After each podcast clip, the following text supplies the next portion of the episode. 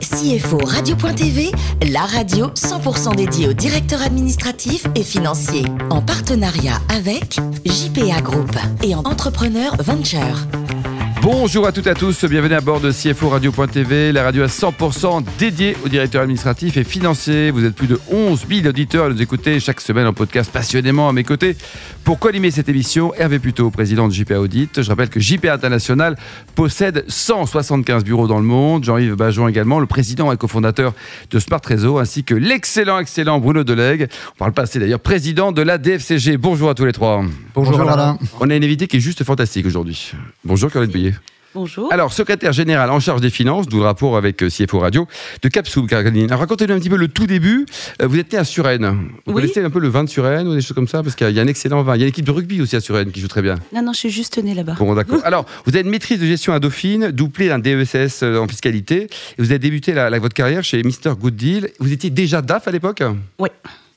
Enfin, j'ai commencé à Ah, C'est quand même super jeune, ça, non Non, mais j'ai commencé par 4 ans de contrôle de gestion dans une petite boîte de conseil, dont l'un des associés a créé Mr. Good Deal. D'accord.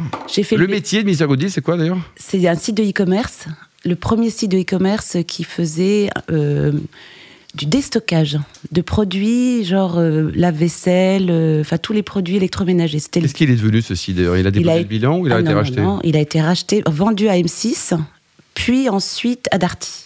D'accord.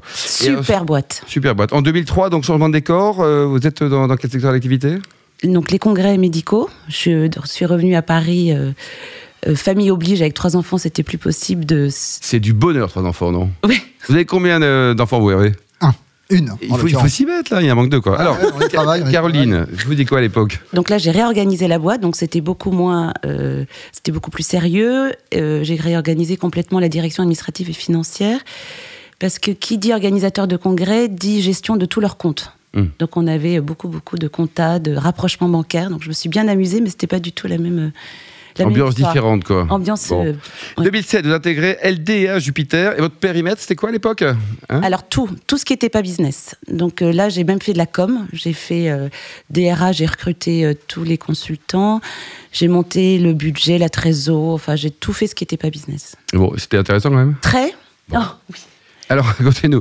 Vous avez rejoint dans Capsum en 2013. C'est une PME autour de 22 millions d'euros de chiffre d'affaires, c'est ça Voilà, quand je suis arrivée en 2013, elle faisait 3 millions de chiffre d'affaires et là, on a clôturé à 22 millions. Bon, c'est pas mal. Alors, vous êtes spécialisé expert en microfluidique. Qu'est-ce que c'est que ça Euh, non, alors, je suis pas une experte des cosmétiques, mais c'est euh, en fait ça fait des très jolis produits. Donc ça fait euh, un visuel soit avec des bulles, soit avec des perles. Et euh, la sensorialité est incroyable. Mais ça vend à qui C'est en B2B En B2C, B2B, ouais. B2B, quoi. Donc ça veut dire que On n'y Jean-Yves ne connaît peut pas. pas en acheter, par exemple. C'est- c'est- Non. bon, bah, enfin, voilà, c'est- Dommage, parce que c'est- tu as remarqué à Montagne. C'est un, qu'on a c'est un peut-être besoin début, de quoi. quelque chose qui- Et qui cette enlève. PME, Caroline, combien de collaborateurs aujourd'hui 140. 140, très bien. Hervé, Alors, bonjour, bonjour Caroline.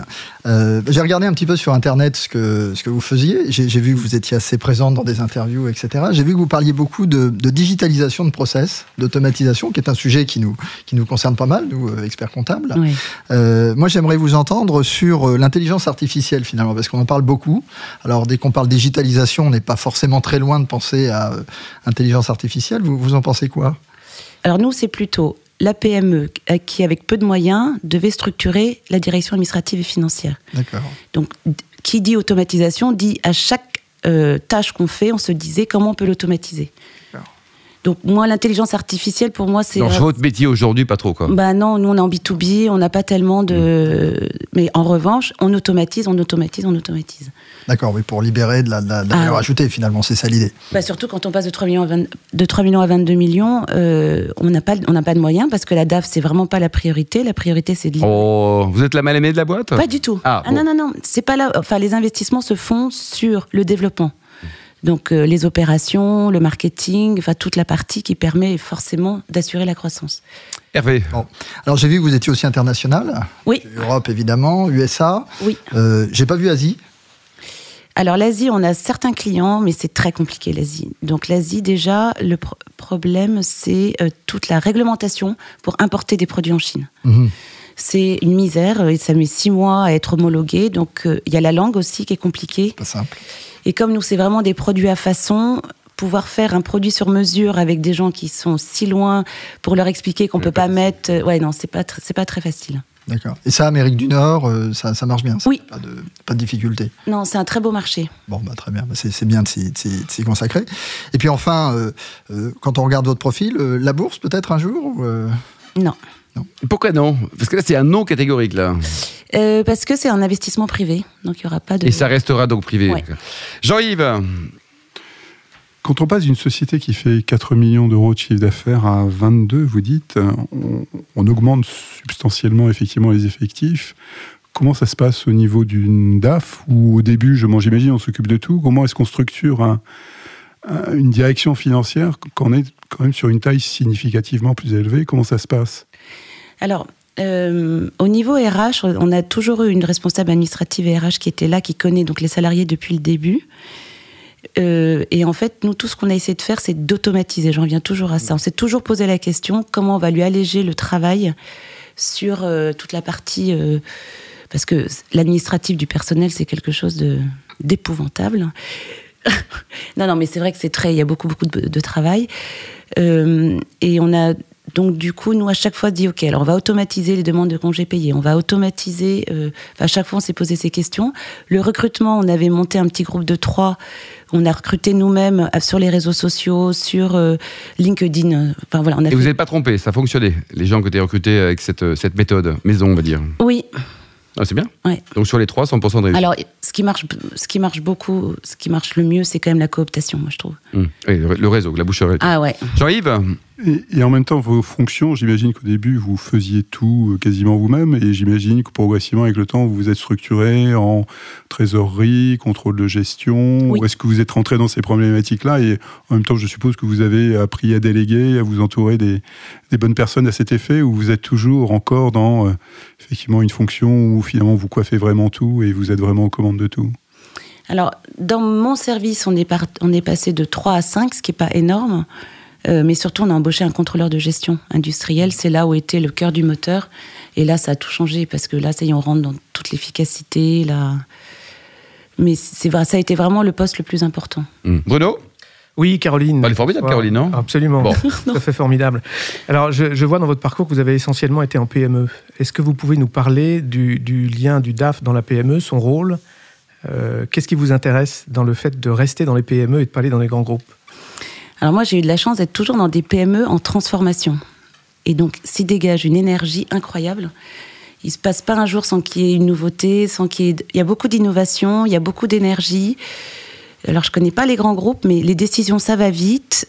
On se remet tout le temps en question. C'est passionnant, en fait, la PME. Moi, j'ai trouvé ça... euh, toutes les expériences, que ça soit dans le e-commerce, que ça soit dans les fusions-acquisitions, que ça soit dans les cosmétiques, le dénomine- dénominateur commun de la PME, c'est cette énergie qui s'en dégage, en fait. Il faut faire preuve de créativité, j'imagine. Ouais.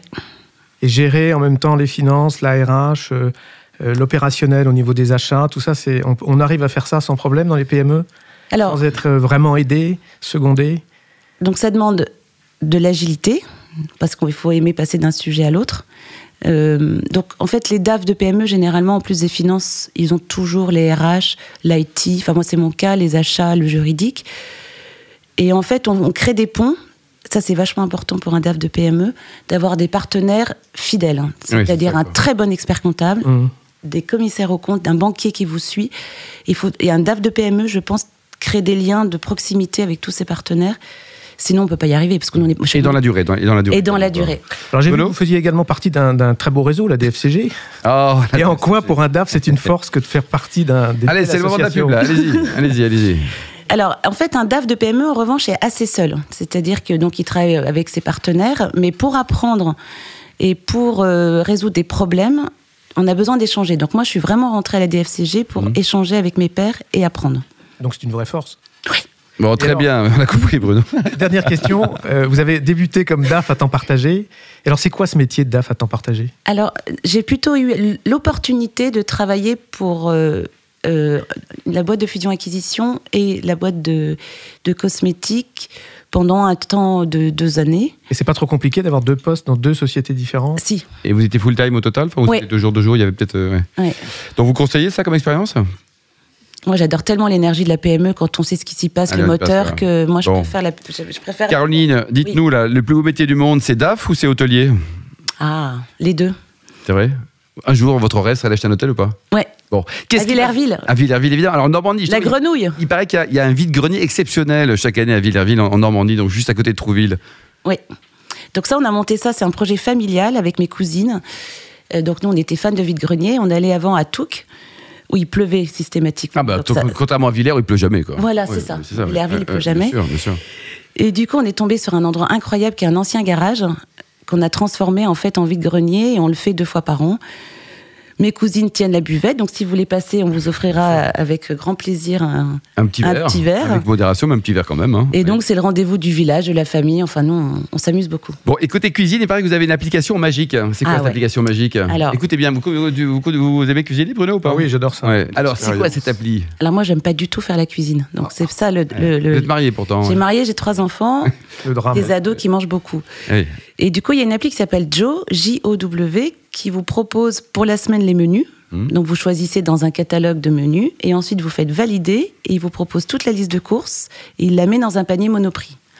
Et donc, c'est livré à la maison aussi Ah c'est ça ouais, c'est tellement bien. Bon, ça, ça bon, c'est génial. Alors, je vois que les, les trois garçons notent, c'est bien. Et enfin, pour terminer, vous vous soutenez les, les blues roses. Euh, Caroline, qu'est-ce que c'est exactement Alors les bourses, ce sont des femmes qui visitent les enfants à l'hôpital. Et alors ça, moi, je trouve ça super. Et donc on les a soutenues lors de notre vide-grenier. On avait fait une vente de crêpes et donc on leur, leur Au donne les profit des, recettes. des blues. Ouais. quoi. Il y a un site internet, je pense que c'est lesbluesroses.com, un truc comme ça. quoi. Oui, elles sont partout en France. Merci beaucoup Caroline, merci également vous, Hervé, Jean-Yves et Bruno. Fin de ce numéro de CFO Radio.tv. On se retrouve mercredi prochain à 14h précise pour une nouvelle émission.